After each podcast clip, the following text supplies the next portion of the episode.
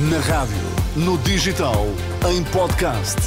Música para sentir, informação para decidir.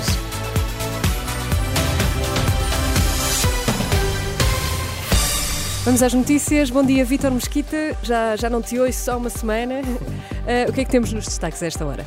Bom dia, Teresa. O CDE alerta para possíveis consequências da inflação de subida dos custos do transporte marítimo.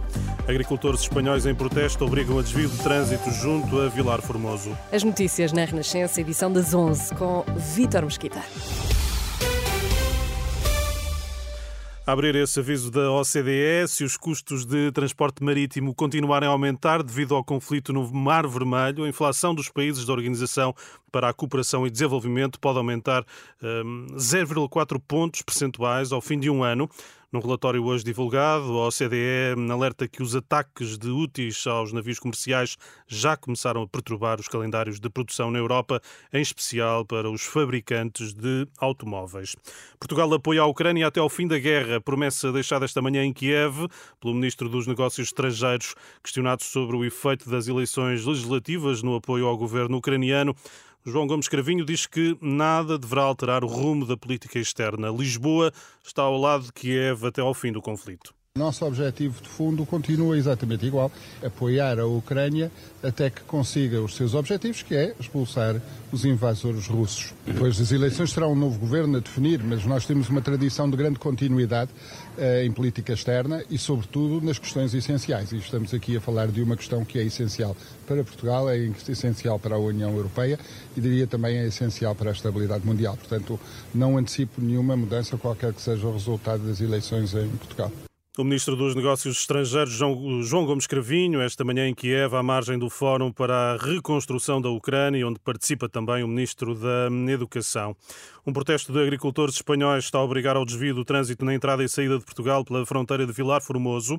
A circulação está cortada nas duas vias eh, que ligam os dois países, a autoestrada E80 e a nacional N620, perto de Fuentes de Onhoro. Os manifestantes exigem melhores condições, à semelhança do que sucedeu em Portugal na semana passada e nas últimas semanas em vários países da União Europeia. Parece um novo casal ventoso. Duas juntas de freguesia de Lisboa e outras entidades alertam para o aumento do consumo de droga nas ruas da capital, em particular na Avenida de Ceuta. Para a Câmara de Lisboa, o Governo seguiu mesmo uma carta onde é pedida uma ação urgente perante o que dizem ser o aumento galopante do consumo nas ruas.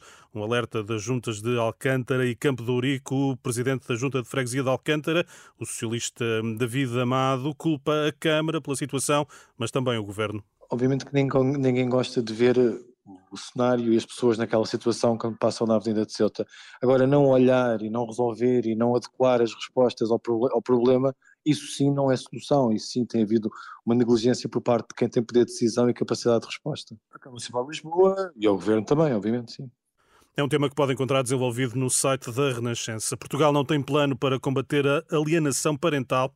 O aviso é da Associação para a Igualdade Parental, neste Dia Nacional de Sensibilização para o Fenómeno, que consiste na manipulação emocional de filhos de pais divorciados contra um dos progenitores.